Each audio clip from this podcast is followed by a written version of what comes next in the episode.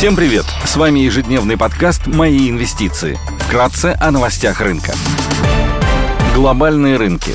Внешний фон умеренно позитивный. Вчерашняя статистика по инфляции в Штатах оказалась лучше ожиданий. Индекс потребительских цен CPI в июле составил 8,5% против 9,1% в июне. Ключевым фактором снижения стали цены на бензин, одна из волатильных компонент индекса. Фьючерсы на S&P 500 прибавляют 0,3%, Евростокс растет на 0,4%, японский Никей теряет 0,7%, Шанхай Композит торгуется в плюсе на 1,18%. Индекс технологических компаний Китая Хэнк Сенг растет больше, чем на 1,5%.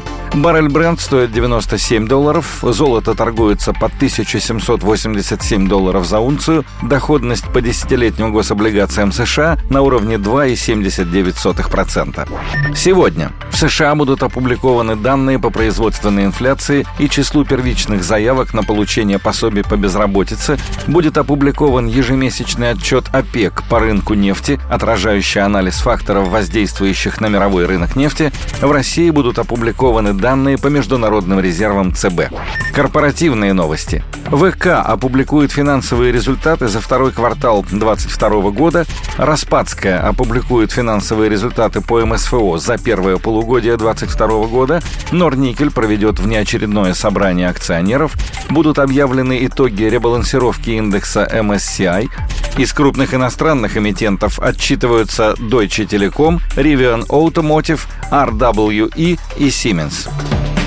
Идея дня – на американском рынке положительно смотрим на бумаги Autodesk, одного из глобальных лидеров в области разработки программного обеспечения для промышленного и гражданского строительства, машиностроения, средств информации и развлечений. Продуктами компании пользуются более 100 миллионов человек. Среди наиболее известных программных решений компании AutoCAD, двух- и трехмерная система автоматизированного проектирования и черчения, являющаяся самым популярным инструментом в индустрии компьютерного дизайна, Maya и 3ds Max, редакторы трехмерной графики, использующиеся для 3D-анимации. Данные технологии неоднократно использовались в производстве анимационных фильмов. В начале сентября прошлого года компания провела День инвестора, на котором объявила о переходе на новую модель оплаты для крупных корпоративных клиентов, начиная с 2024 года. Старая модель предусматривала оплату авансом за трехлетнюю подписку и получение 10% скидки на продукты. По новой модели подписки счета будут выставляться в конце года, при этом предоставляемая скидка уменьшится.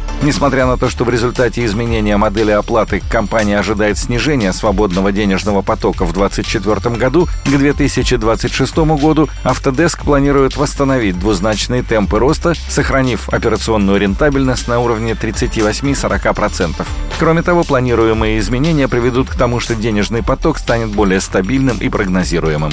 В первом квартале 2023 фискального года выручка от подписок выросла на 17% год к году. По итогам года компания ожидает совокупную выручку от 4,96 до 5,06 миллиарда долларов, что предполагает рост по сравнению с 2022 фискальным годом на 13 и 15% соответственно. Менеджмент также закладывает маржинальность по операционной прибыли на уровне 36% по итогам года. Маржинальность по итогам первого квартала оставалась высокой и составила 34%. Свободный денежный поток по итогам года, исходя из прогнозов компании, может вырасти до уровня 2-2,1 миллиарда долларов. Компания видит возможность роста в сегменте архитектуры, проектирования и строительства, который составляет 44,3% совокупной выручки компании. Правительство по всему миру наращивают инвестиции в инфраструктуру нового поколения для удовлетворения социальных и экологических потребностей, что позитивно для Autodesk.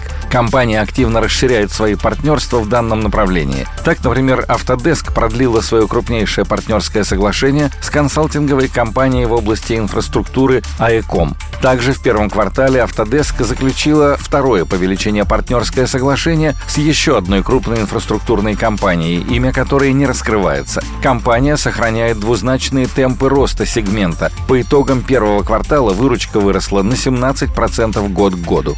Вторым ключевым направлением бизнеса является сегмент автокад. На него приходится почти 30% совокупной выручки. Улучшение ПО и расширение доступного инструментария увеличивают активность действующих пользователей и позволяют привлекать новых. По итогам первого квартала выручка от автокат выросла на 21%. Повышение интереса к метавселенным способствует росту спроса на медиа и развлекательные продукты компании. Выручка данного направления по итогам первого квартала выросла на 24% год к году. Компания торгуется с мультипликатором P на S на уровне 9,2x, при среднем показателе за 5 лет на уровне 13,6x. Autodesk представит отчетность 24 августа.